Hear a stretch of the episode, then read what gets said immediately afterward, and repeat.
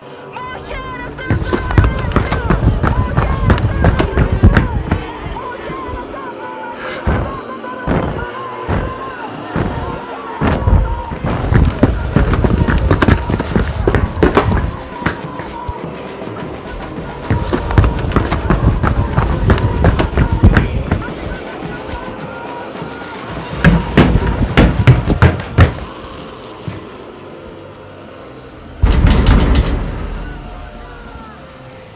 rápido.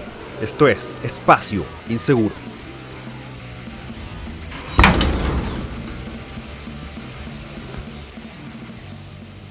Sean cordialmente bienvenidos a este nuevo capítulo de Espacio Inseguro. Conmigo, soy Enzo Mutante. Y bueno, soy una de esas personas que creen que algunas veces en la vida se aparecen oportunidades y uno tiene que tomarlas. Entonces, el día de hoy me acompaña Francisco Alvarado, que ha estado con nosotros en otra oportunidad, gran amigo de este podcast. Y nos trae un invitado que cuando, cuando me mencionó eh, la posibilidad de poder entrevistarlo, dije, no, eh, el podcast tiene que volver, eh, hay, hay mucha tela que cortar, hay muchas cosas que conversar y sobre todo dar a conocer una realidad que tan lejana, tan distinta en, en, estos tiempos que, como dicen los asiáticos, son, son tiempos interesantes. Esos hueones son bien cínicos, dicen, te deseo tiempos interesantes, como para no decirte, ojalá te vaya de la chucha. Francisco, ¿cómo estás? Hola Enzo, bueno, muchas gracias por, por, la invitación a tu, a tu programa, porque en realidad yo siempre hago de, lo que hago es buscarte invitados interesantes, pero eh, tú me honraste con una invitación también a participar y hoy día tenemos un tremendo invitado eh, que creo que tiene muchas experiencias que, que, contarnos.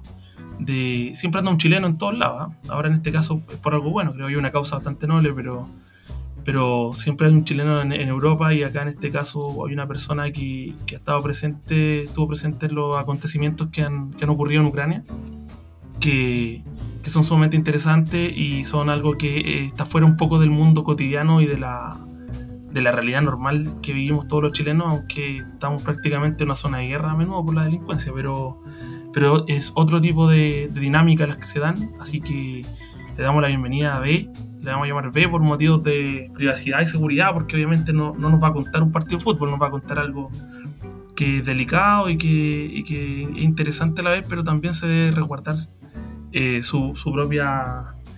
Se, debe mantener con discreción, ¿cierto? Su nombre. Así que B, muy bienvenido a, a este programa. Gracias, bueno, saludos a todos. Gracias Francisco por invitarme. Eh, aquí a Enzo por cualquier cosa aquí, ver las distintas realidades que se están viviendo afuera. Una realidad que impacta a nivel mundial y que afecta a todos los mercados, las vivencias de distintas zonas.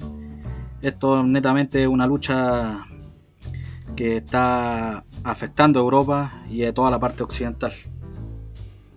En efecto, estamos hablando de, de, un conflicto, disculpa que te interrumpa, eh, en efecto, esta cuestión ha afectado a todos. Po más de lo que... De hecho, e, esto va, con una ventana a una pregunta, pero yo recuerdo que cuando partió todo este show, yo pensé, esto va a terminar en dos semanas, y llevamos un año, y esto me lleva a preguntarte algo súper importante.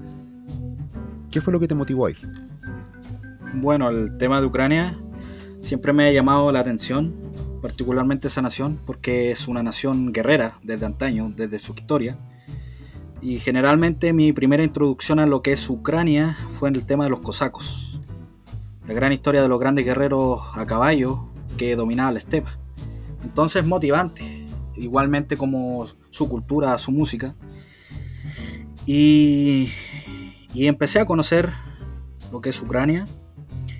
Y después dije, quiero dar el paso de conocer esta nación tan, tan bella, en, rica en cultura.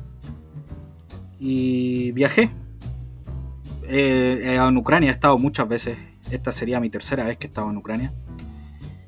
Y, empecé a conocer la historia y de repente llegué a un punto que la historia ya eh, se transformó en algo geopolítico, en algo que podría afectar a Europa y a Occidente por las ambiciones de otros países. Y ahí entré de lleno al tema de lo que ocurrió en el 2014, el tema del Maidan y anteriormente, y ahí noté distintas cosas que iban a poder suceder en el futuro cercano, que es lo que está sucediendo ahora. Y una pregunta, una pregunta bien. Eh, tú, bueno, tú habías ido hartas veces antes en términos tiempos de paz y se entiende, un país interesante. Un país también muy sufrido también en cierta medida porque estaba al alero de, lo que fue desde la época del Imperio Ruso en adelante. Y vivieron cosas bastante fuertes. Pero ahora tú volviste a ir en el periodo cuando ya se había hecho esta, entre comillas, muchas comillas, operación militar especial, ¿cierto? Sí, bueno, los rusos le llaman operación especial, pero los ucranianos saben que esto es una guerra. Para ellos es una guerra rotundamente. Y para los rusos hacen eso para poder no generar a sus conciudadanos a decir que ellos están en una guerra abierta porque generaría un impacto muy grande en la sociedad y particularmente la imagen de Putin. Y bueno, eh, como en mi primero y segundo viaje conocí a mucha gente, conocí su historia más de lleno, eh, me enamoré de tal, de tal nación y con el tiempo me fui dando cuenta, había un dicho que, que había leído hace mucho tiempo en un mural, que a Ucrania toda la gente que la visita después vuelve y realmente creo que son palabras verdaderas porque fui una segunda vez y ahora una tercera vez. Noté las injusticias que ocurrieron. Yo sabía que esta guerra iba a suceder por los acontecimientos anteriores, por la distinta información que se fue analizando. Los ucranianos, todos en Europa del Este, ellos sabían que esta guerra iba a suceder. Yo me preparé para esto porque yo sabía, yo de lleno me, me llamó esta cultura y las injusticias que están ocurriendo, el asesinato desmedido de gente civil, de niños, eh, de mujeres, ancianos, por, la, por solamente la ambición de, de alguien que solamente desea ver y destruir lo que es Europa en sí, todo lo que es el mundo occidental. Porque tenemos que tener en cuenta que el, la ambición rusa viene desde antaños, desde las épocas de Lenin desde Lenin viene el, sueño húmedo de, tomar lo que es Europa y Occidente. En efecto estamos hablando como de historia, como de, historia, como, como, bien lo mencionabas, que data de la época de la Unión Soviética. Eh, Rusia nunca ha renunciado a la idea de ser imperio. Partamos bajo esa premisa básica. Pero mm, vamos, vamos más atrás y vámonos en la personal. Puede que la pregunta sea hasta medio tonta, pero es bueno, es bueno igual decirse a la audiencia, po. ¿Y no te dio miedo ir en este tercer viaje? ¿A sabiendas de todo lo que estaba ocurriendo? La verdad no. La verdad... Eh, miedo no podría tener porque la decisión que tomé sabía que lo que iba a hacer iba a sobrepasar más allá de mi visión propia porque había gente sufriendo y esa gente también tiene miedo y había alguien, tenía que haber gente que la defendiera. Y eso es lo que ocurrió, la llamada de voluntarios extranjeros que fueron con, inmediatamente en, la ayuda del tal nación. Y escuché ese llamado y yo sabía que tenía un compromiso con Ucrania, porque mi primer y segundo viaje yo generé un tal compromiso, porque netamente también por el conocimiento que yo adquiero, porque en temas militares, entonces creí que en ese ámbito yo podría ayudar y podrían salvar vidas. Antes de compartir este programa con Francisco habíamos conversado. De hecho, Francisco, creo que tú, tienes la, pregunta puntual, si es que la, vas a disparar ahora. Es una, pregunta retórica un poco B, porque es un tema que, que manejamos al parecer un poquito más de eso, pero eh, ¿tú fuiste como voluntario o como mercenario? ¿Y cuál crees tú que es la principal eh, diferencia entre estos dos conceptos que creo que lamentablemente se han mezclado mucho en la, en la prensa? Se han tratado como... Es que hay una guerra de propaganda muy fuerte además, o sea, tenemos el RT y toda la, la, el arma de propaganda rusa que está muy metido en Latinoamérica además y que ha mezclado los mercenarios, los voluntarios o, los conceptos híbridos de ambos. ¿En, qué condición fuiste tú a, Ucrania? Bueno, el tema de la propaganda ha afectado mucho en la, imagen de la gente que viaja a luchar a Ucrania. Eh, Rusia creó el término del mercenario a través de su propaganda. Rusia ha estado metido en toda la política, en todos los medios de imagen en Occidente y sobre todo en Latinoamérica. Latinoamérica hay un hay un como un sueño húmedo que le llaman la madre la madre Rusia, la madre patria. Pero los rusos en su visión no entra nada más que lo que es el pueblo ruso. Y yo en mi calidad fui como voluntario. Ella, toda la gente que va a servir a la Fuerza Armada de Ucrania son mercenarios por la imagen de Rusia. Eh, se caería a pedazos porque allá todos firman un contrato, todos pertenecen a las Fuerzas Armadas de Ucrania. Esa ley la creó Porochenko, que solamente Zelensky la dio a conocer, que desde el, 2014 en adelante, cuando eh, entró Porochenko, creó la ley de que todo eh, extranjero puede servir en las Fuerzas Armadas de Ucrania en distintas unidades. Y al final del servicio eh, entraría en una categoría de postulación para ser ciudadano ucraniano. Allá todo voluntario es parte de las Fuerzas Armadas de Ucrania. Se le trata igual como todo soldado y como un ciudadano ucraniano. Eso es lo que sucede allá realmente. Lo escucharon acá, señores, eh, ya que estamos hablando de esta guerra mediática que existe porque en, efecto, como bien mencionaba eh, Francisco, RT América Latina entró con mucha fuerza, entró con mucha, mucha fuerza. Y siempre eh, eh, como, como, con esta visión como maniquea de que CNN, por los gringos, ellos son malos, nosotros somos RT, somos rusos y somos, somos los buenos, por así decirlo, generando esta como esta simpatía de, sectores generalmente de, un espectro político que la verdad de las cosas no vale la pena mencionar porque está francamente obsoleto. Eh, ahora dentro también de esta, de, esta dinámica de preguntas, quería preguntarte, esto es más técnico quizás, eh, ¿cómo fue todo el proceso para llegar allá en esta tercera oportunidad? Porque hemos de entender de que no debe ser fácil entrar a una zona de conflicto. Bueno, eh, Zelensky al momento de informar que ciudadanos extranjeros pueden servir, eh, muchos eh, a través del consulado ucraniano tomaron contacto, pero yo ya tenía mis contactos anteriormente y yo ya sabía cómo llegar a Ucrania. El viaje en sí, dependiendo del país en cual parte, la persona que no tiene mayor conocimiento y quiere servir en la Fuerza Armada de Ucrania inmediatamente tiene que tomar contacto con el consulado. Ellos le darán los pasos a, a conocer también hay de por medio una postulación. Es qué puede ofrecer esa persona para Ucrania. Porque también puede ocurrir que hay gente que no tiene preparación militar y va a entrar en un sector de guerra. Pero también puede trabajar de manera humanitaria, que es en la frontera, o ayudar en distintas organizaciones mundial que están apoyando en ese sector. El viaje en sí, eh, yo acá de Chile, inmediatamente me fui a, a entrar a Europa un país de la Unión Europea.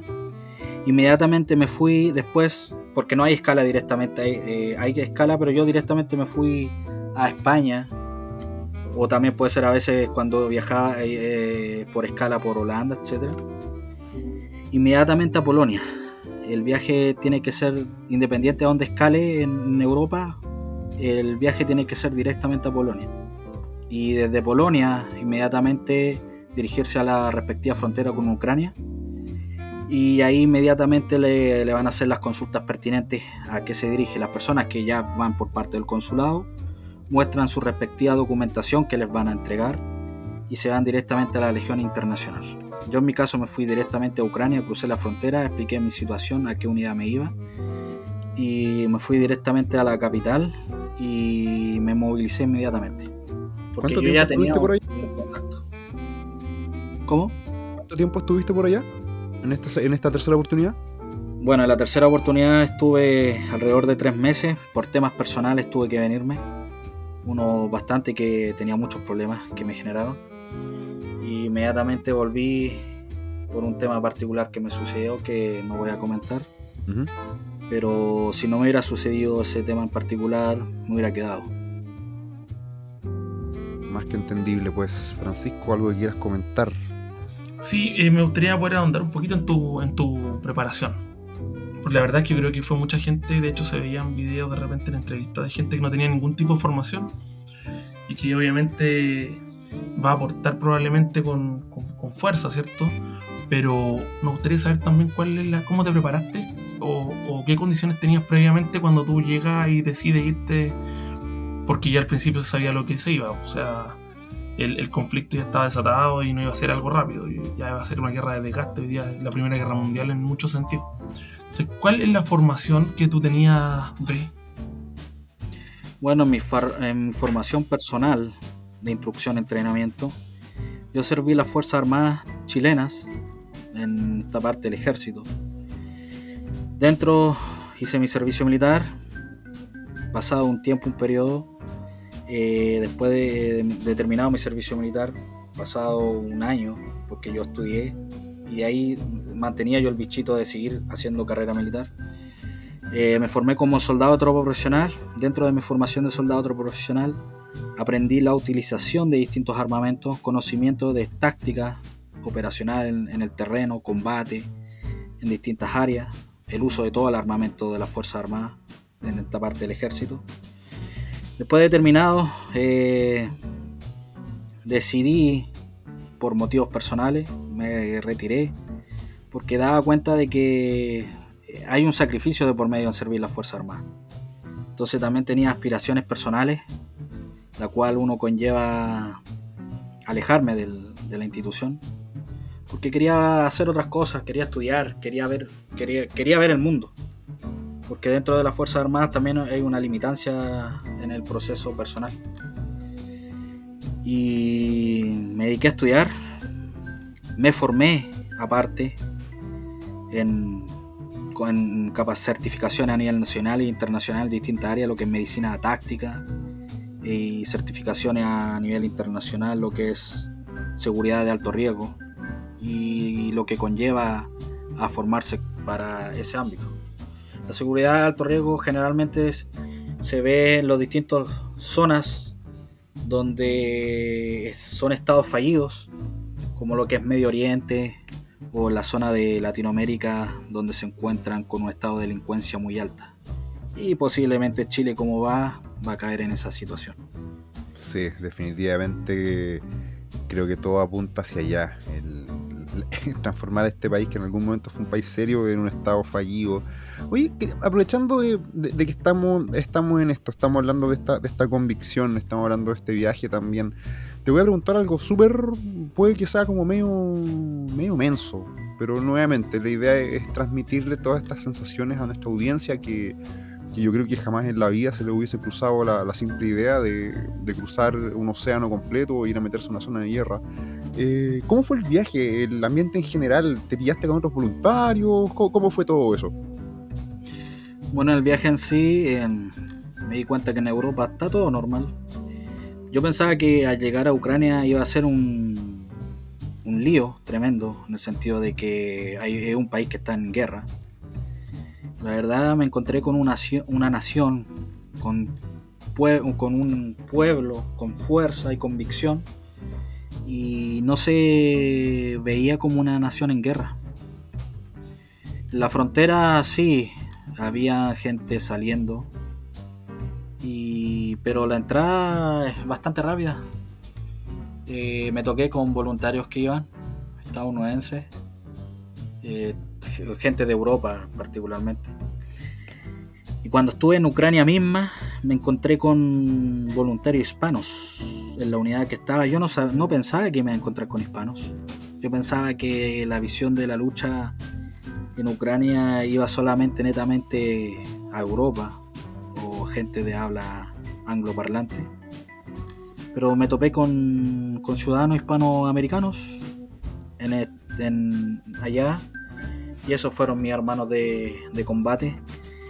Habían de Colombia, muchos de Colombia, Perú, Argentina, eh, Brasil, eh, Panamá y así sucesivamente. Y aparte también voluntarios angloparlantes. Pero no se ve como un estado en guerra, era un pueblo muy fuerte, yo sabía que era un pueblo fuerte y que iba a saber cómo combatir a un enemigo que desde antaño lo han tenido. En efecto, estamos hablando de un, de un, enemigo histórico. Francisco en algún momento también eh, mencionó respecto a, la larga historia que tiene Ucrania eh, con Rusia. O sea, sin ir más lejos, eh, no, no, podemos olvidar el, el, Holodomor, que fue una locura y que eso es historia viva para muchos ucranianos. Yo creo que toda la, toda la gente de Ucrania debe tener algún pariente que sobrevivió al Holodomor y que hay, todavía hay, hay historias eh, respecto a eso. Eh, por cierto, Francisco, en cualquier momento eh, tómate la libertad que tú quieras preguntar cualquier cosa, así que aprovecha nomás ahora cuando. Tú diste, un, el clavo con el tema del holodomor. El tema del holodomor fue grave, fue un tema importante en términos demográficos, mató varios millones de personas de hambre. Y ahí vivieron la crueldad de, no voy a decir el pueblo ruso, voy a decir de los soviéticos. Creo que puede haber gente noble en Rusia también, como, como en todos los países pero el pueblo ucraniano en realidad yo creo que tiene súper claro quién es su, quién es su enemigo. Y ahora sus amigos son los que los pueden ayudar, como decía B. No, no sé qué tan presente está la cultura brasileña, por ejemplo, en, Ucrania, pero fueron brasileños, colombianos, etc. Entonces, en realidad, la fuerza, la energía del pueblo ucraniano para defenderse también procede de eso, de su historia. ¿Qué tan presente está eh, su historia reciente con la Unión Soviética? Y con la NKVD y la KGB posteriormente. ¿Qué tan presente está eso, B? Bueno, eh, desde el, 2014 cuando ocurrió el tema del Maidan, y recién pudieron eliminar lo que es eh, su historia soviética. No olvidemos que Europa del Este, desde Polonia hacia eh, ellos hace 30 años recién vino a caer el muro de Berlín. Y 20, 30 años. Y Rusia es una nación con muchas etnias. Pero estamos olvidando de que sí, hay gente, gente muy noble, que hay soldados, hay rusos combatiendo por Ucrania, porque encuentran que su gobierno les ha mentido. Hay rusos, hay batallones de rusos que están luchando por Ucrania y, esperan la libertad de Rusia. Eh, como también hay gente muy pro-soviética. Tenemos que tener en cuenta que esa hay gente que ha estado, la gente que tiene 40, 50 años, se ha mantenido, ha mantenido, la gente que tiene 50 años ha tenido 20 años de su vida que vivieron en la Unión Soviética. La gente que tiene 60, 70 va aumentando la edad. Entonces persiste ese añoramiento de lo que ellos fueron de lo que fueron los, rusos soviéticos en esos tiempos. Y ellos mantienen su... Ellos piensan que allá están en una guerra patria. Ellos piensan eh, ahí eh, dentro de lo que es la propaganda, ahí dentro como, como ellos viven, pero en Ucrania en sí, ellos se hartaron, estaban cansados. Estaban cansados de la corrupción, estaban cansados que no podían optar a un trabajo, estaban cansados de vivir en la miseria.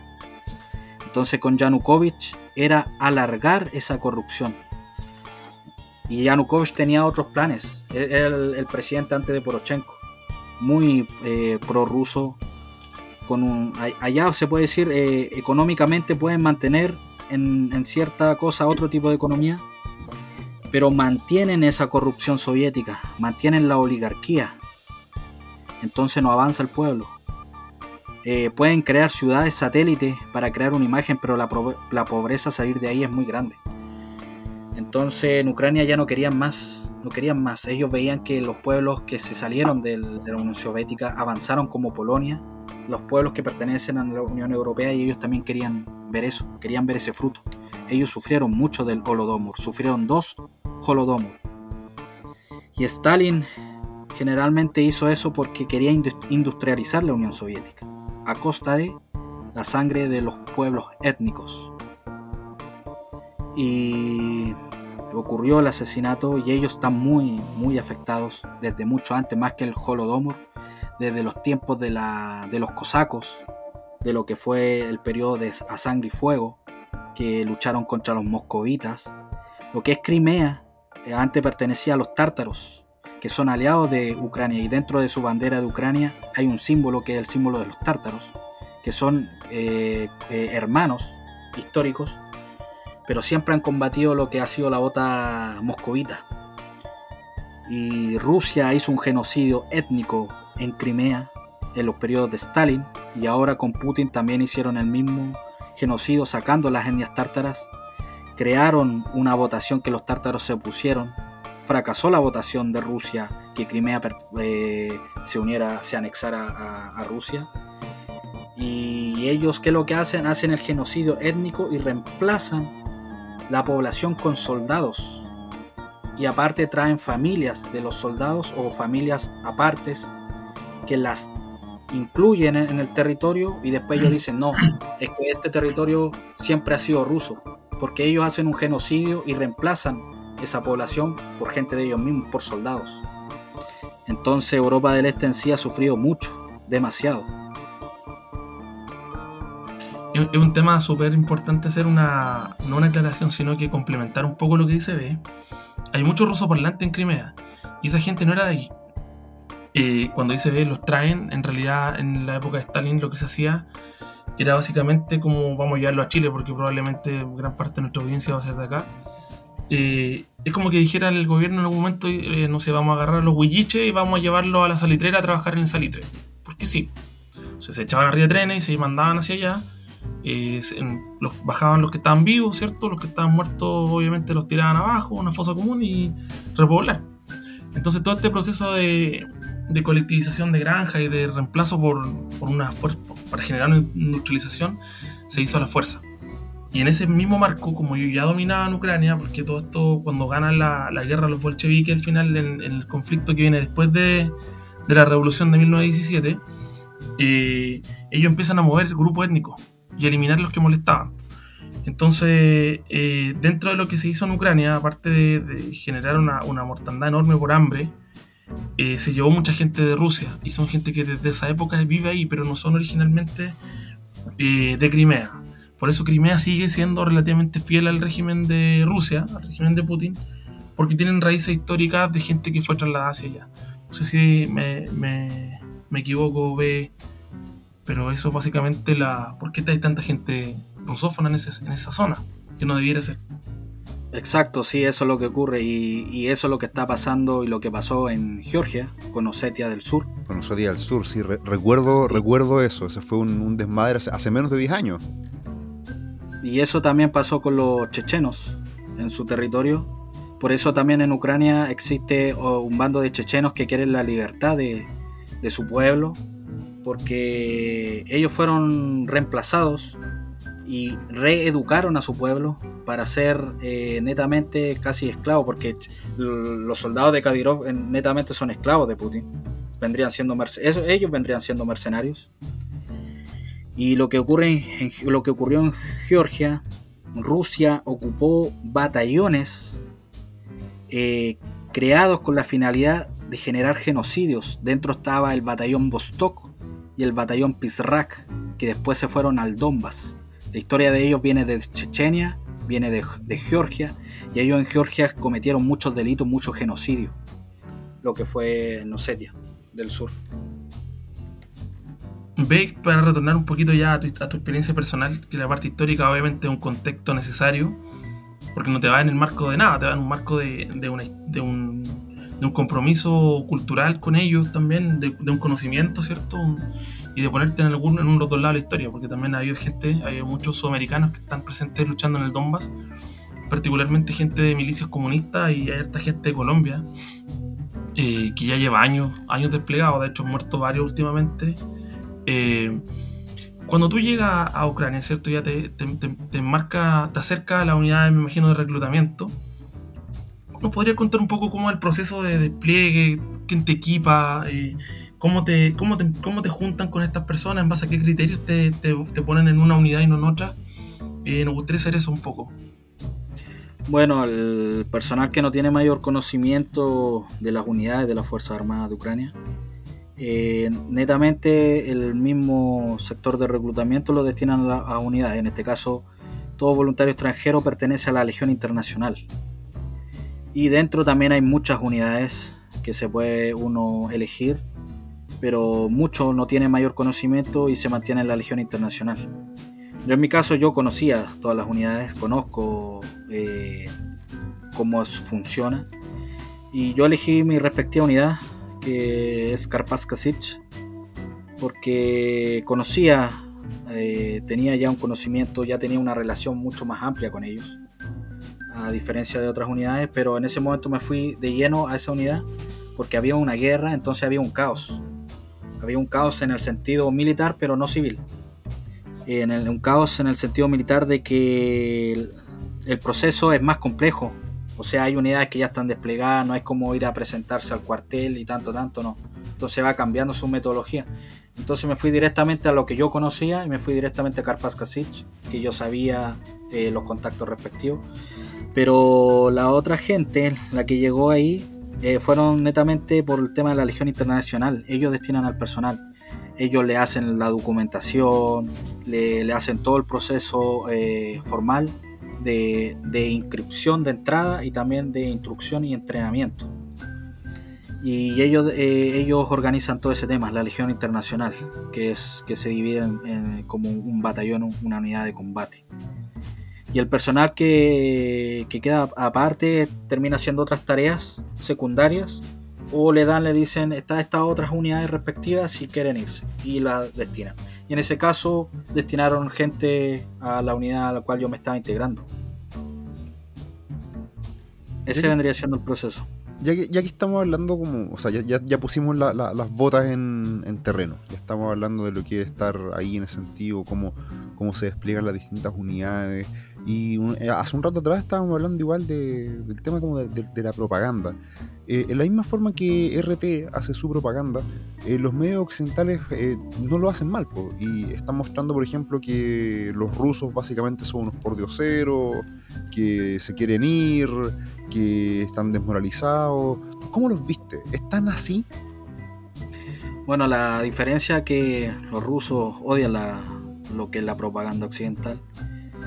Eh, la diferencia de Occidente con los otros pueblos, que vendría siendo Rusia, que Rusia el 90% de su, información eh, tiene una finalidad y es falsa.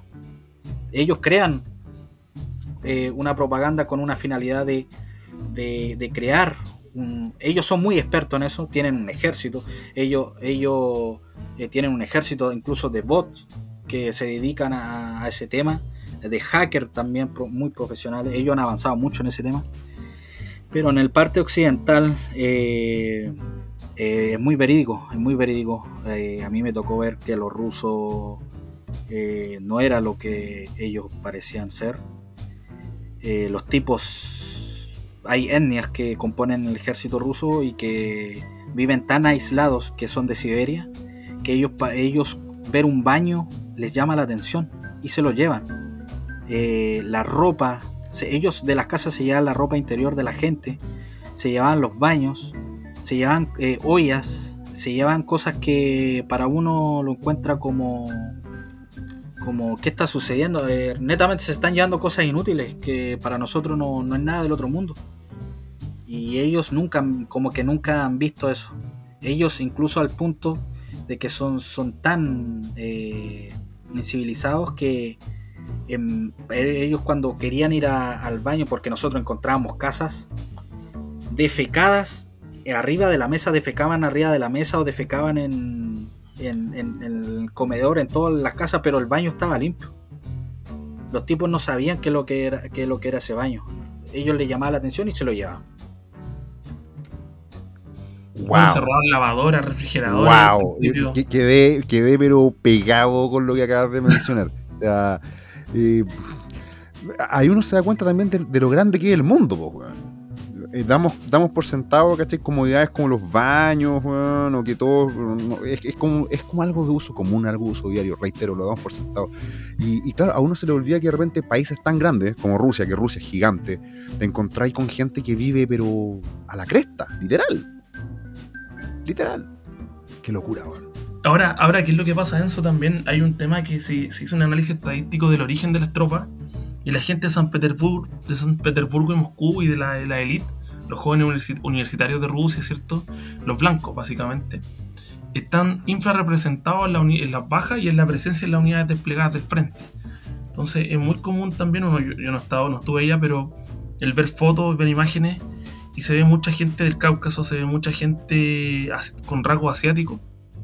Y en Bucha, por ejemplo, creo que hubo una unidad bastante con respecto al menos podrían ser mongoles. Y, y ellos obviamente tienen un nivel de desarrollo muy inferior. Y eso creo yo, y bueno, lo, he escuchado también de algún analista, puede generar ciertas fracturas en este pool étnico que es Rusia, porque Rusia no es solamente la parte de las mujeres lindas y de, y de la, la, ortodoxia y, de la zona occidental, sino que Rusia tiene espacios bien recónditos y gente que tiene nivel de desarrollo a nivel Afganistán, ¿cachai? O sea... Eh, en, efecto, o sea, recordemos que parte de las fronteras colindan con Medio Oriente. O sea, partamos por, por ese punto común. Oye, quería preguntarte, eh, hablemos ya de, ciertos fantasmas que, rondan eh, todo lo que es este conflicto.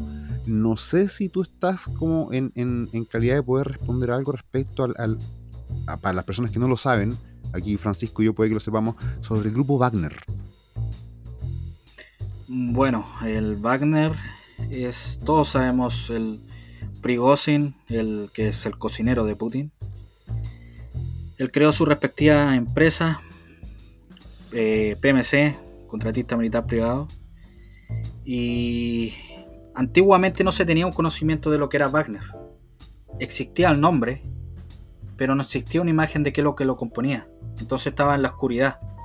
El gobierno ruso decía que no pertenecía, no trabajaba para el gobierno ruso.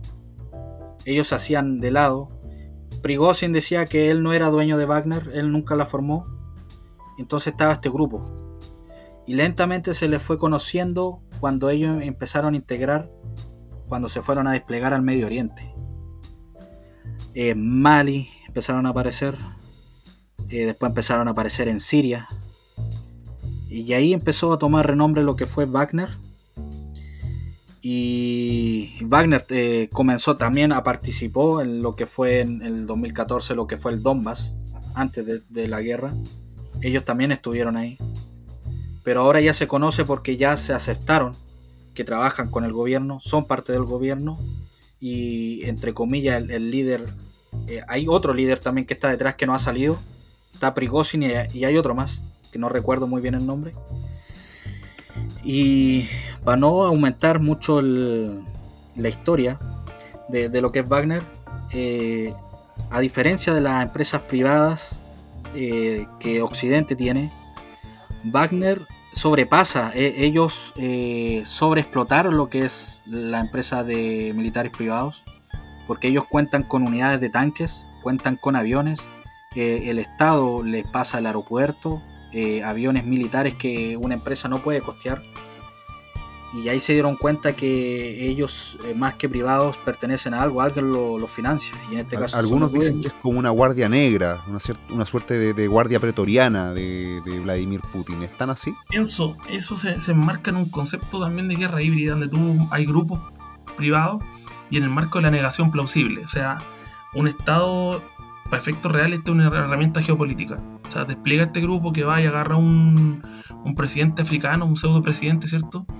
Como mencionaba en Mali, por ejemplo, que se tuvieron que ir los franceses porque empezó a aparecer este grupo y, armar la guerrilla.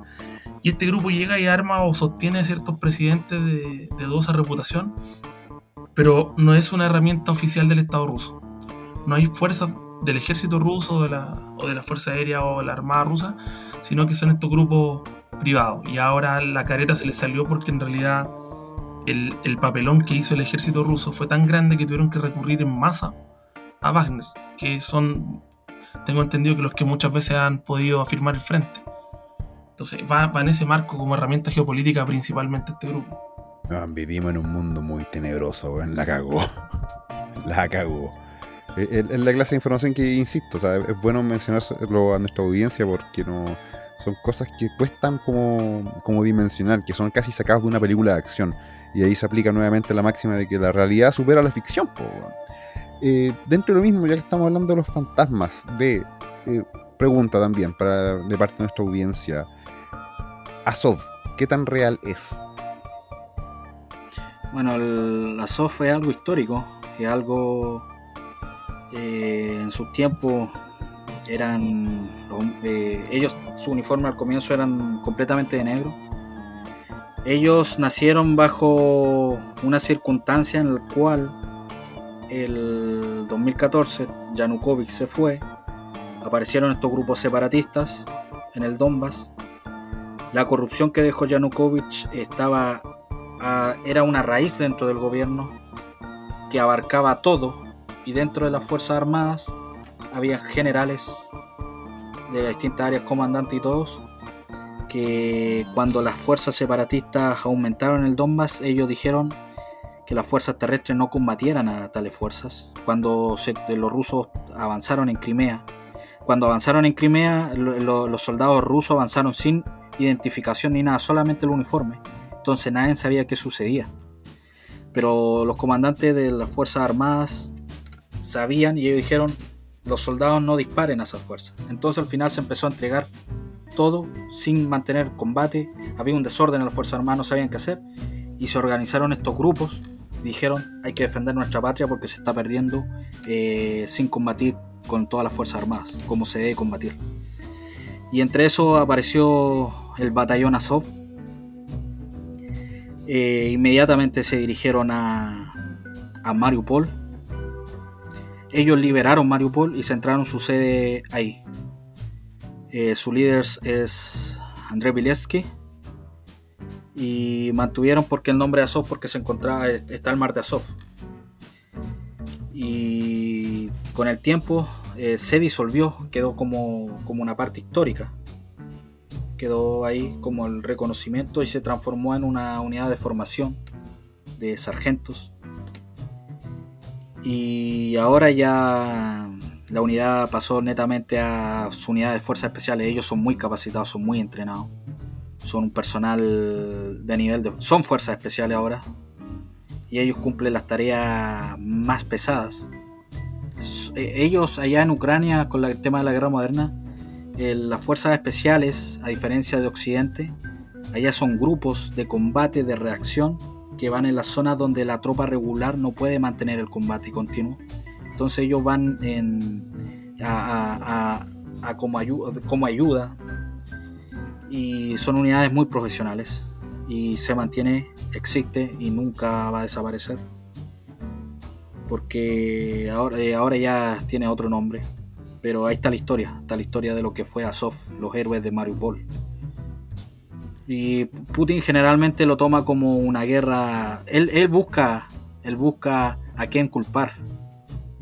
Pero nadie, no hay razón para sus cantidades de muertos por la adquisición de territorio. Al final la guerra no tiene ni el ucraniano, nadie que está allá entiende cuál es la finalidad de, Rusia, porque realmente tarde o temprano los ucranianos, algo que se viene ahora muy grande, van a retroceder a los rusos, incluso van a perder el territorio que mantenían del 2014. Crimea es muy fácil capturarla, muy fácil capturarla y Putin lo sabe.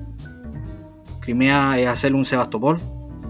Los rusos no podrían reabastecerla, esas tropas quedarían encerradas y lo perderían de la noche a la mañana y recuperar los demás territorios no es solamente se necesita la fuerza eh, competente y, para Putin sería el fracaso total. En ese sentido, en la, medida que el conflicto se ha ido dando, yo creo que esta fue una, pregunta que planteó Francisco, de hecho. Eh, me gustaría saber también si, lo, lo, pudieses corroborar tú, ¿cuán significativo ha sido el aporte, por ejemplo, de OTAN en, este conflicto? Bueno, el tema de la OTAN, muchos dicen que el tema del Maidan había interferencia occidental. Son queda en especulación de la propaganda rusa. En todas partes puede haber interferencia, pero también hay que recordar que en la historia también existen los aliados. Incluso si entramos al tema de los videojuegos, dentro de los videojuegos cuando se juega un, un videojuego de estrategia, también uno tiene aliados. Entonces termina jugando la misma estrategia. Y Ucrania tiene aliados. Y está la OTAN. y, ellos que querían unirse a la OTAN, a, la Unión Europea, entonces ellos tienen que cumplir con distintos estándares. Y uno de los estándares que ellos necesitaban era eliminar esa herencia soviética en el ejército y modernizarse, porque ellos se dieron cuenta que es eh, eh, el, del 2014 las batallas más duras que tuvieron se dieron cuenta que estaban luchando con la misma doctrina de que el enemigo, entonces no, no tenía mayor sufrían muchas bajas. Entonces ellos se dieron cuenta que, que la OTAN podría ser un buen aliado para la instrucción y entrenamiento. Entonces empezaron a hacer eh, conexiones de, entrenamiento, aprender distintas armas, adquisición, porque ellos, eh, todos pueden, muchos países con distintas restricciones tienen opciones a comprar armamento occidental a la OTAN. Entonces Ucrania también optó y quiso adquirir armamento occidental, pero necesitaba a alguien que le enseñara, entonces eh, compró todo el paquete en conjunto. el aprendizaje de cómo utilizar el armamento, y las nuevas técnicas y tácticas del combate. Pero decir que, que, la OTAN quería instalar bases o misiles es meramente sueños húmedos de lo que es la propaganda rusa. Aunque colocaran 10 eh, misiles atómicos en la frontera de Rusia, nunca los van a ocupar, porque es ridículo. Sería ridículo. Eh, es como decir, eh, Putin es, tan ridícula las respuestas que dan, que decir, ellos nos hablan de que Kaliningrado, que está al lado de, Europa, que tiene más de 300.000 soldados rusos, en esos tiempos tenía. Y es una base militar que está a las puertas de Europa. Eh, Rusia al norte, por Canadá, por Estrecho de Bering, está eh, al lado de Estados Unidos, entonces ridículo. Y tampoco ocuparían armamento nuclear porque sería el fin del, casi del mundo. Entonces, ¿de qué serviría que los presidentes tuvieran un mundo destruido? que van a ser eh, gobernadores de, nada. Entonces caer en, la ridiculez de decir, eh, no, es que me pueden atacar mi capital con misiles nucleares, es, algo burdo. Ahí caemos dentro de la lógica de la, destrucción mutua asegurada, algo que no se veía incluso desde la Guerra Fría de los años 70 y 80.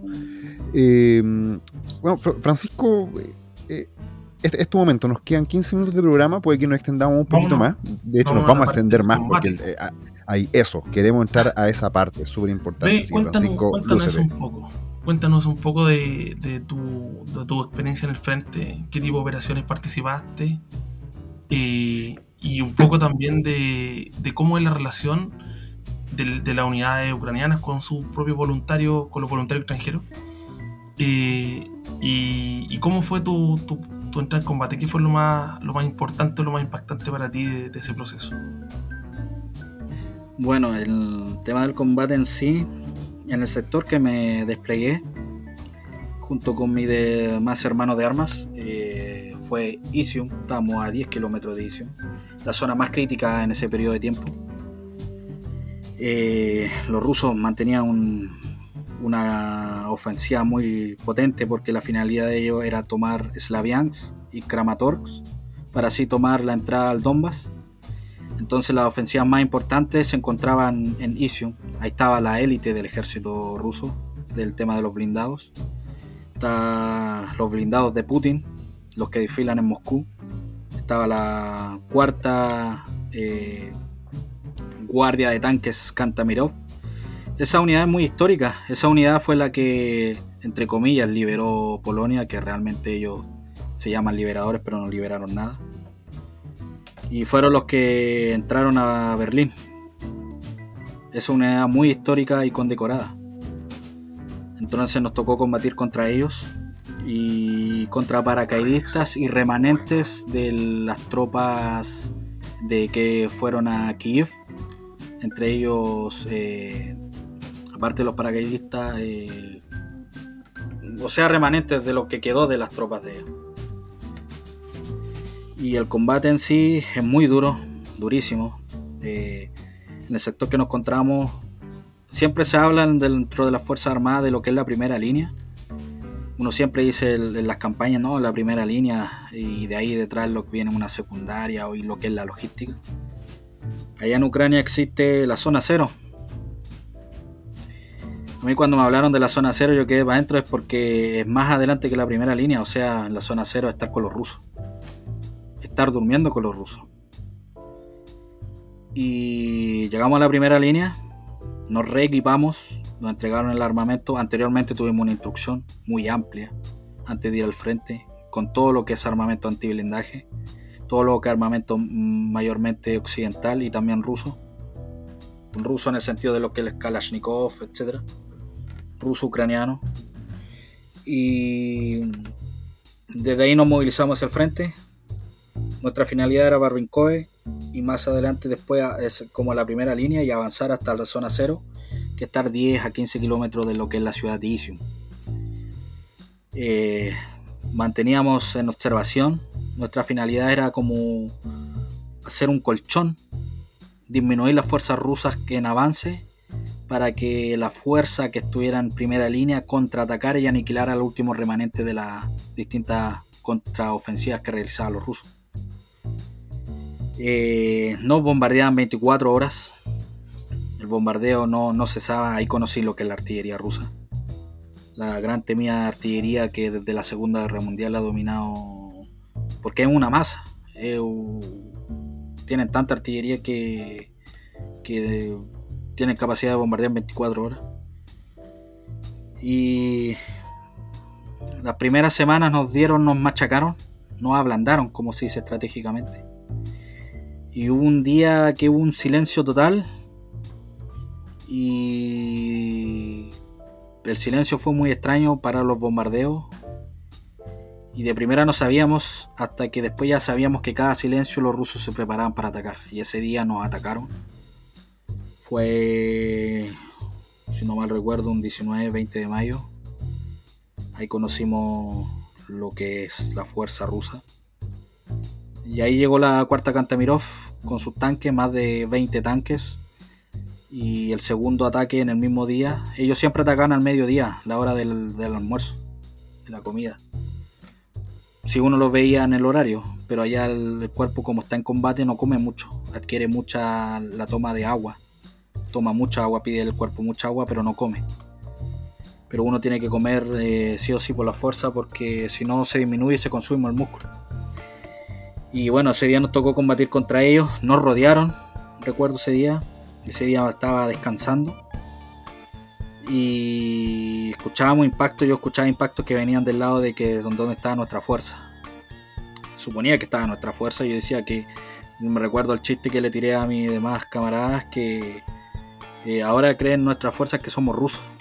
Nos están atacando y todos empezamos a reír. Y caía un impacto, dos impactos, tres impactos y venían del, lado donde se encontraban nuestras fuerzas.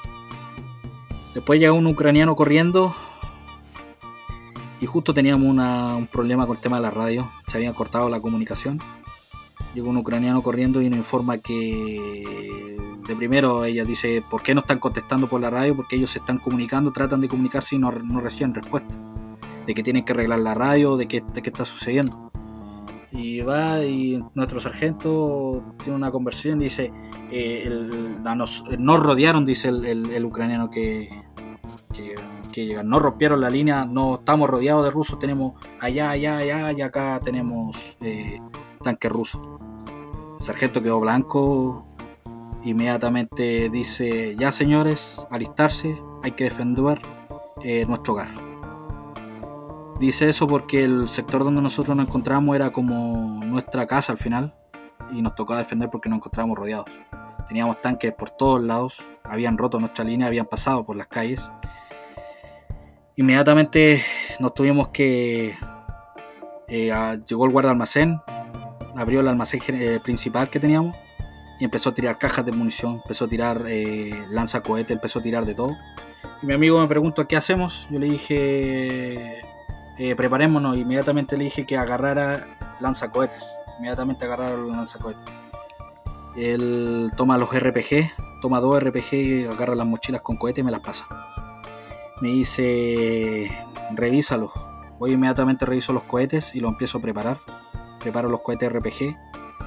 Eh, le pido más cargas, carga de, propulsión. Eh, armo la mochila, preparo una segunda mochila y le pido mosca ya pasa un mosca, mosca que es como un lanzacohete más pequeño. Eh, me coloco dos lanzacohetes, también se coloca dos lanzacohetes más la mochila de RPG, más dos RPG que llevamos. Y ahí nos movilizamos a repeler el, respectivo ataque. Para no entrar en mayor detalles, eh, repelimos ese ataque. Llegó el, apoyo nuestro, que era el grupo de anglo, eh, angloparlantes que el comandante llegó allá. Es, el grupo llegó recién a la primera línea normalmente y fue el comandante a buscarlos y les dijo, ellos me, cuentan que llegó él rápidamente, eh, les dijo, eh, señores, eh, nuestros hermanos están rodeados, cuál es el primer grupo que va a ir al combate, prepárese, porque tenemos que sacarlos, ayudarlos. O si no, era nuestro fin. Y ellos llegaron, llegó la, gloriosa 93, Brigada de Blindados de Ucrania, y empezó un, un contraataque y nosotros repelimos el primer ataque, logramos destruir los tanques. Y de repente entramos como a celebrar y de repente comunicas por las radios que viene el segundo ataque. Los rusos siempre vienen con un segundo ataque. Y ahí viene ya lo, que es BMP con infantería. Y nos tuvimos que preparar de nuevo y salir al, al, combate ya urbano y avanzar a los puestos más adelante para poder detener ese, que la infantería no se nos llegara a colar en las casas. Repelimos ese ataque. En la noche, eh, entre lo que logramos, capturamos vehículos. Entre es un BMP, que es la historia ahí del, del grupo. Y nos ganamos el renombre. Ahí quedó, fue una batalla histórica. Y ahora la unidad se llama 49 Fusilero Karpaskasic, dentro de lleno lo que fue la Fuerza Armada de Ucrania. Y así sucesivamente ya no teníamos descanso porque al día siguiente nos volvían a atacar. Fue eh, un ataque continuamente durante una semana de tanques, vehículos, tanques, vehículos. Y la misma paz del mediodía y el combate terminaba hasta tarde, eh, tarde noche. Terminamos con los combates. Y como los rusos, nosotros siempre decíamos los rusos son muy vengativos. El soldado ruso es muy vengativo. Entonces después la venganza venía en la noche. Nos tiraban fósforo blanco, nos tiraban armas prohibidas y nos daban duro, nos bombardeaban, no nos querían dejar en paz porque en el día tuvieron muchas bajas. Eso en, a, grandes rasgos es lo que es el combate, lo que me tocó ver. ¿Esto lo viviste de forma reiterativa? ¿Era diario? Eh, ¿O habían periodos con más paz que se intercalaran con este tipo de, de batallas? Porque en realidad una batalla no es lo mismo que estar en, el periodo in, interbatalla, donde tú te preparas, construyes fortificación, ¿cierto? Te puedes reequipar ¿Era constante? ¿Fue constante? ¿Fue repetitivo? Las primeras semanas eh, nos bombardeaban, nos ablandaban la zona. Nosotros trabajamos en, temas de, movernos, avanzar a, distintas zonas, crear defensas, movilizar nuestras armas. Y el día, ese día que nos atacaron, de ahí ya fue repetitivo. Fue muy repetitivo. Eh, al día siguiente, eh, nosotros siempre teníamos un periodo de descanso era eh, en, la misma zona, no nos sobregastábamos, a diferencia del soldado ruso que está muy sobregastado, nosotros teníamos rotación. Pero en este caso teníamos una rotación en el campo de batalla, pero internamente. Ahí mismo en el campo de batalla, pero no nos sobreexigíamos. Entonces avanzábamos nuestros puestos, cumplíamos nuestras misiones diarias, pero también teníamos como 12 horas donde podríamos hacer eh, como un descanso, pero haciendo otras tareas. Entonces no es tan pesado, pero sí bajo los bombardeos continuos de la zona nosotros nos encontrábamos en zona cero, entonces, pero también teníamos un, breve descanso dentro de eso. Es impactante ver impactante ver lo que tú mencionas, disculpa que te interrumpí, no pensé que, que, había hecho una pausa un poquito más larga, pero es impactante ver cómo la doctrina rusa no ha cambiado la Segunda Guerra Mundial, que es mandar una unidad al frente hasta que se revienta y no queda ni uno, y de ahí mandan otra. No hay rotación, no sacan a la gente, por lo que tú dices, eso, eso continúa, ¿cierto? Eso sigue siendo así. Sí, se mantiene. Ellos lo que hacen es atacar con muchos tanques. Eh, con eso supuestamente rompen las líneas y avanzan en profundidad. O sea, los tanques no se detienen, avanzan ¿no? Rompen, disparan, ta, ta, ta, ta, y mientras van avanzando van disparando y se van a lo lejos. Como asegurar la profundidad de la zona. Y luego viene el segundo grupo que es BMP con infantería que se supone que es ya dentro de ellos entran en el combate urbano y asegurar la zona. Pero lo que ellos no sabían que nosotros no estábamos ahí. Ellos no pensaban que estábamos. Nosotros éramos un batallón dentro de su línea, incluso los prisioneros rusos lo decían. Nos insultaban aparte, pero ese soldado ruso que nosotros combatimos ahí, a diferencia de los separatistas, era muy frío. Eh, no era un soldado con honor. Y se le notaba en sus ojos. Y ellos decían que ellos creían que nosotros éramos guerrilleros, grupos de guerrilleros, pero después se dieron cuenta que nosotros éramos un batallón en sus propias líneas.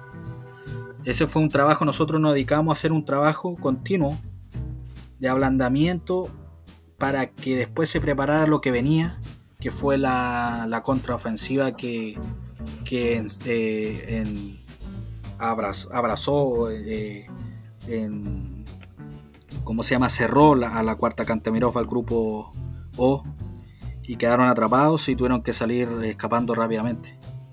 Y después se recuperó Isium y se avanzó hasta Kupiansk y ahí avanzó. Pero sí, su estrategia es la misma de la Segunda Guerra Mundial. Ve, quería preguntarte, esto ya más a, nivel como de relato vivencial, nos no has contado un montón de experiencias que realmente te dejan, pero la sangre hecha eh, hielo. Quería preguntarte, ¿cuál fue como la, primera impresión de ver un, tanque? Nosotros eh, aquí en Chile los vemos cuando, en la parada militar, pero ver un, ver un blindado en acción y, tener que eliminarlo, ¿qué, ¿qué se siente?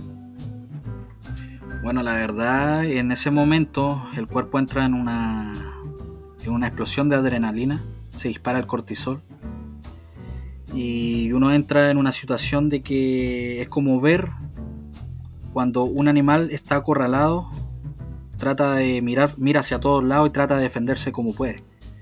Entonces uno, el cuerpo humano, entra en, esa situación y a la vez también se genera un miedo, pero también un valor.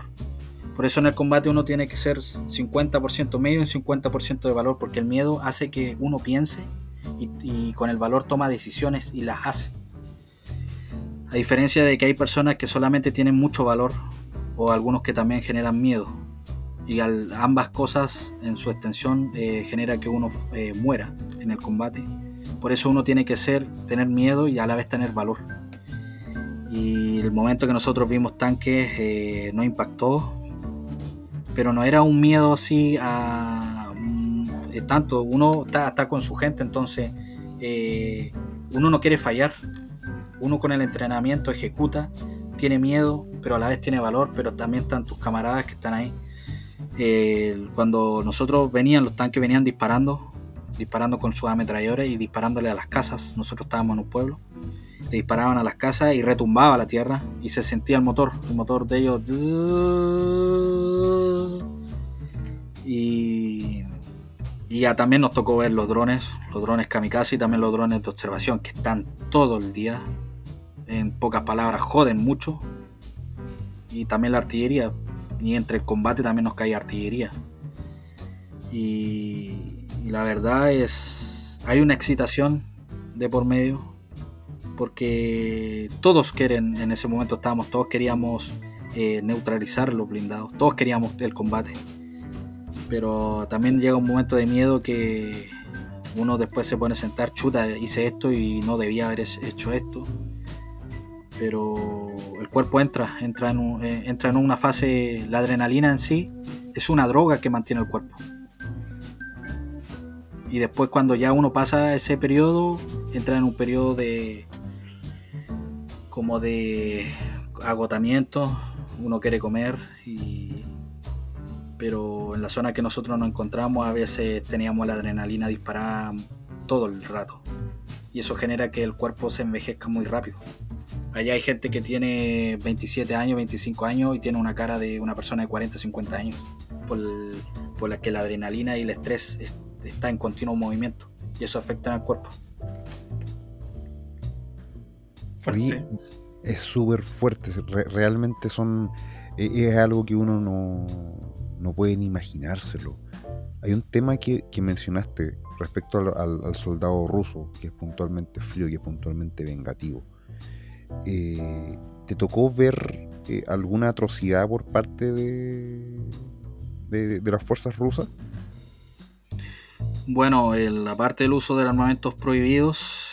ahí mencionaste el fósforo blanco, eso está pero vetado, pero por mil.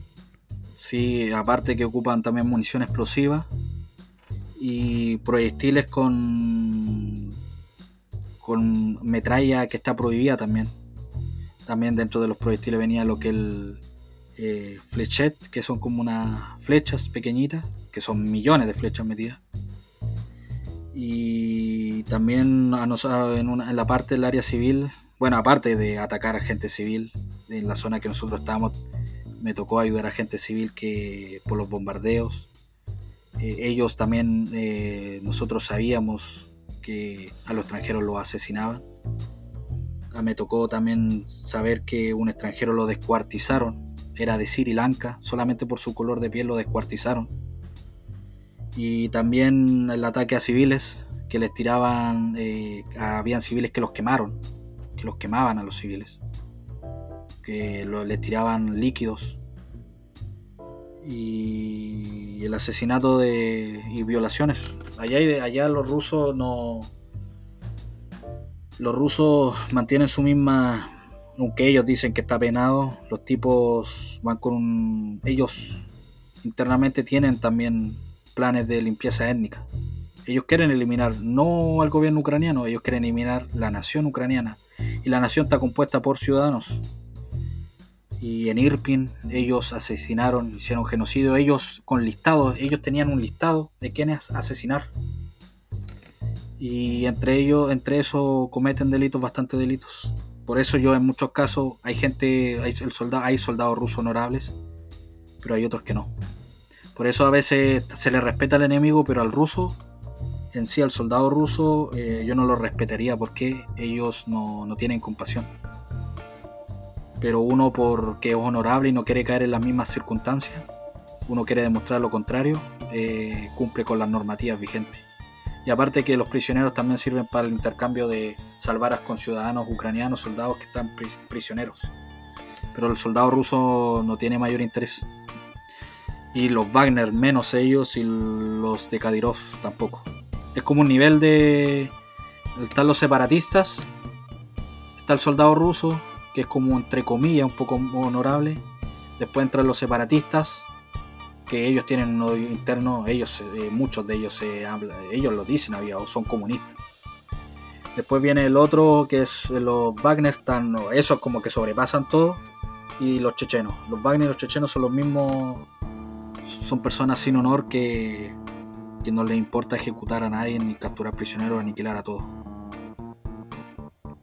Estamos eh, llegando como a la, parte como más, más puntual y todos los conflictos bélicos en ese sentido son horribles. Estamos llegando como a, como, a ese punto. Me, gustaría ir a una pregunta como general.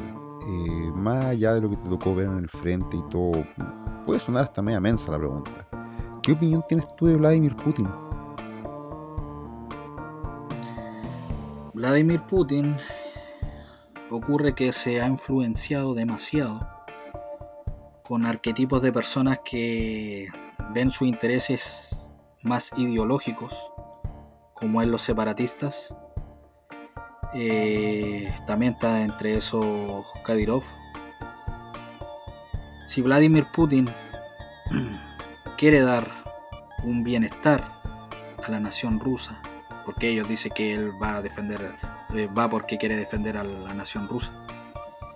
La mejor forma de haber demostrado liderazgo, haber agarrado a todos los rusos que viven en naciones extranjeras y haberla llevado a Rusia y haberle dado su estilo de vida que él tanto habla y haberle demostrado a Occidente de que él protege a sus ciudadanos dándole un bienestar de vida.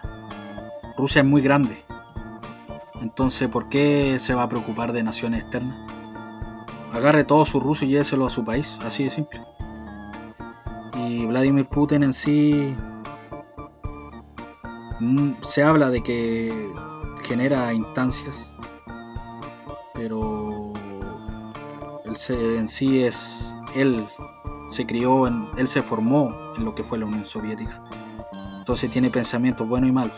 Hasta el momento ha demostrado todo lo contrario de lo que él hablaba mucho antiguamente y hasta el momento está siendo una persona mala que que que no, no sé, no, no hay muchas palabras, la verdad, me genera rabia a la vez por todo lo que he visto. Y al final no se puede hacer mucho. Ahora Vladimir Putin ha generado que Rusia sea enemigo de todos los, de sus vecinos. Europa no, no, va a pensar más como un aliado. Europa del Este ya no lo ven como. Es como que todos sus planes se frustraron. Y entre eso fue porque siguió también por por esos grupos, los separatistas. Hay gente que ellos dicen a viva voz, a viva voz, que hay que matar hasta los niños, a los bebés. Ellos lo dicen. Uno basta con buscar información y ellos lo dicen. Lo dicen en video. Uno ve los, los programas de, de, Rusia allá, eh, los propagandistas. Ellos lo dicen abierta voz. Ellos no les importa. Ellos ven enemigos a los polacos, ven enemigos a todos. Y ellos se declaran abiertamente enemigos de Occidente. Y no de un Occidente moral, porque eso es solamente propaganda. Habla de un Occidente, y Occidente somos todos. Independiente si lo moral es bueno o malo, Occidente son, eh, es un conjunto de personas. Entonces, si él se declara enemigo de Occidente, es enemigo de todos. Y en la misma nota, ¿y qué hay de Zelensky? Hasta el momento Zelensky ha demostrado todo lo contrario de Putin. Él podría haberse ido. El tipo se quedó. Él se quedó estando rodeado. Yo supe que tanques llegaron hasta, hasta Kiev el grupo Wagner también estuvo metido en temas de quererlo asesinar. El hombre se podría haber ido, pero él decidió quedarse y generó esa imagen de, fuerza. Y entonces esa imagen de fuerza le generó que eh, los ucranianos tenían que luchar. Ucranianos no, luchan por el gobierno, no luchan por el presidente, luchan por su nación, por su identidad. Porque ellos saben que si bajan las armas, ellos van a ser aniquilados. Putin quiere eh, decir, eh, eh, quiere destruir al gobierno ucraniano. Putin si quisiera podría enviar misiles y destruir a Zelensky. Pero es mentira. ellos quieren, quieren aniquilar a la nación ucraniana y después prepararse para lo siguiente. Porque los polacos, ellos querían enviar a soldados, querían enviar a 200.000 soldados. Pero la coalición de la OTAN los dijo, pare, porque si no va a arriesgar nuestra imagen, la coalición completa, a una guerra. Y Zelensky se ha mantenido, incluso ha ido a las zonas más críticas. Él fue allá a Kharkiv. Eh, él, lleva, él llevaba en vehículos armamento a los soldados que necesitaban. Él incluso eh, ha ido a Bakhmut, que es la zona más crítica. Y ahora eh, que la propaganda rusa dijo, no, que tomamos la planta siderúrgica de, de Bakhmut. Aquí estuvo Zelensky hace unas semanas atrás, un mes atrás, y ahora están los Wagner. Y Zelensky, ¿qué es lo que hizo? Hace unos días atrás fue a Bakhmut a reírse de los Wagner y fue llegó, llegó donde supuestamente Wagner eh, está rodeando la ciudad. Y Bakhmut en sí no, no significa nada. Bakhmut va a ser el fin del ejército ruso. En ese sentido, y ya que lo mencionas, me gustaría preguntar, ya estoy, estamos llegando a, la última parte del, programa, nos quedan las últimas preguntas. Yo te quería preguntar ¿Tú cómo ves este conflicto? Eh,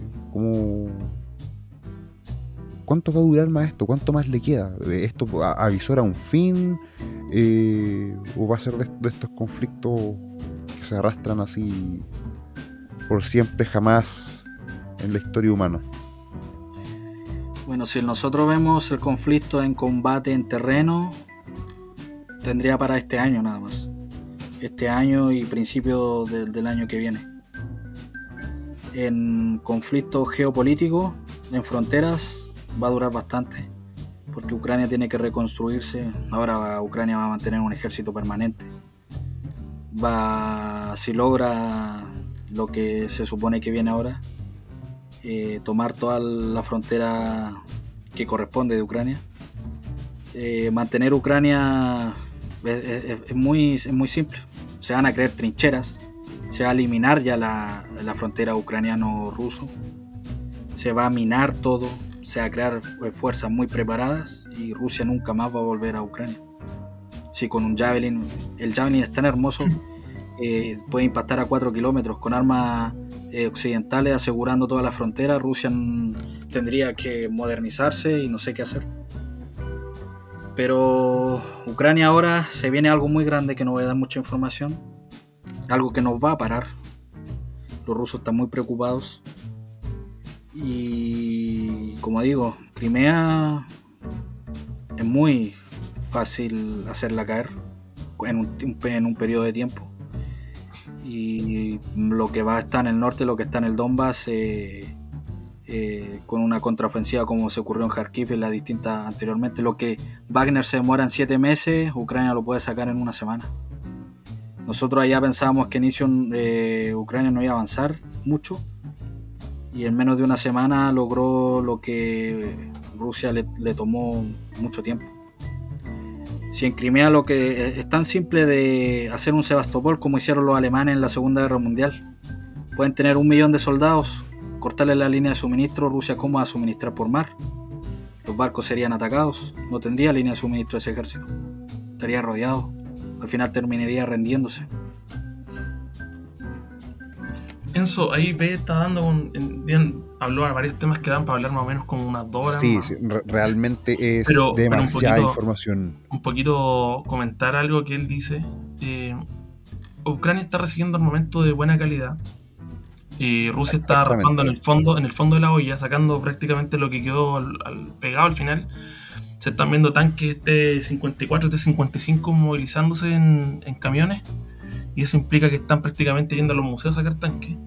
Y por otro eso mismo te mencionar eso, ese, ese armamento es re viejo. Bueno, es un tanque diseñado el año 45. No es un mal carro, de hecho lo tiene Perú pseudo modernizado acá. Pero son vehículos que no, son comparables a un Leopard, por ejemplo.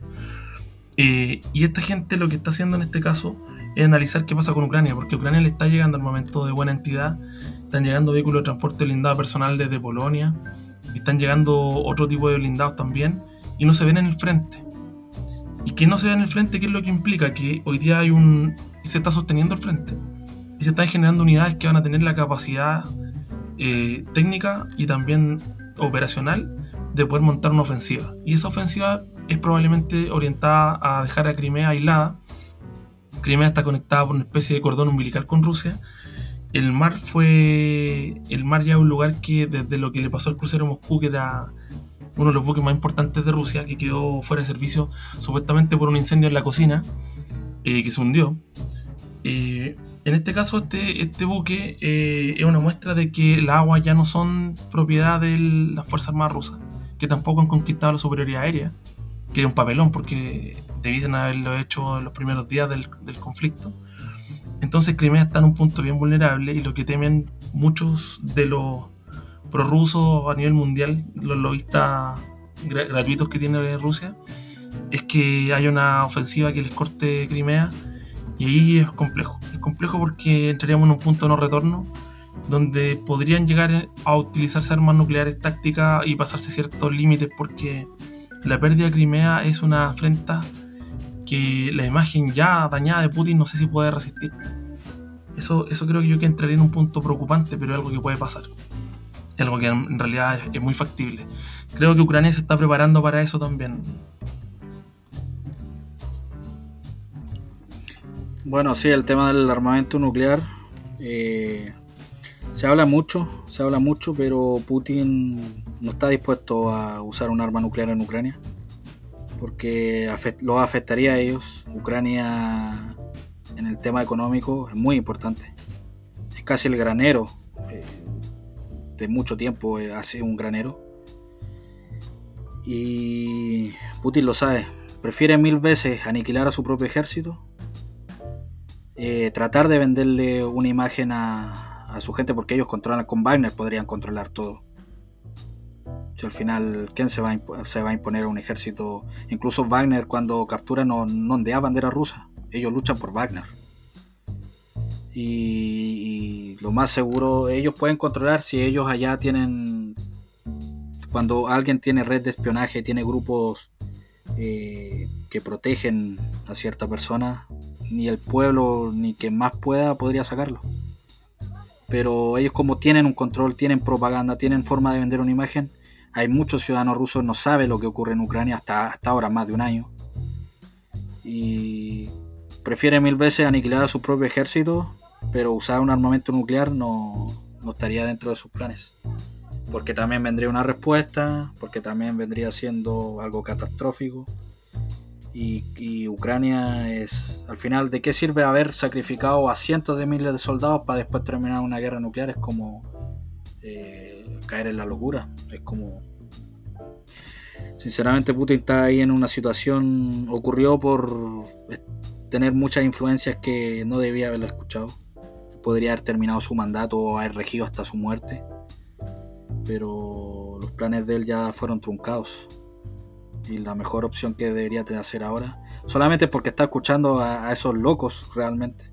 Hay gente loca que quiere ver arder el mundo.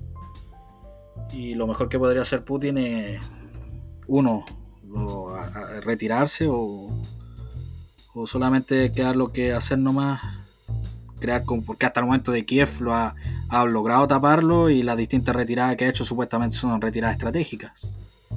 Pero en sí el pueblo ruso no ha afectado en nada de eso. Y no, todo no, quiero terminar, no quiero, disculpa que te interrumpa, pero no, quiero terminar este programa sin preguntar, lo, has mencionado reiterativamente y igual no puedo no preguntártelo. Eh, ¿Quiénes son estas personas a las cuales Vladimir Putin le presta tantos oídos? Porque mira, te lo, te lo, veo, te lo voy a mostrar desde, desde el punto de vista de, alguien que igual estudia eh, eh, geopolítica y cuestiones. Vladimir Putin es un personaje eh, que en la cultura popular siempre sirvió como este hombre frío, este hombre de Estado, este hombre como, como muy calmo y, muy, frío en sus decisiones. Y, de la misma forma que él es frío, también es frío para, para descartar gente.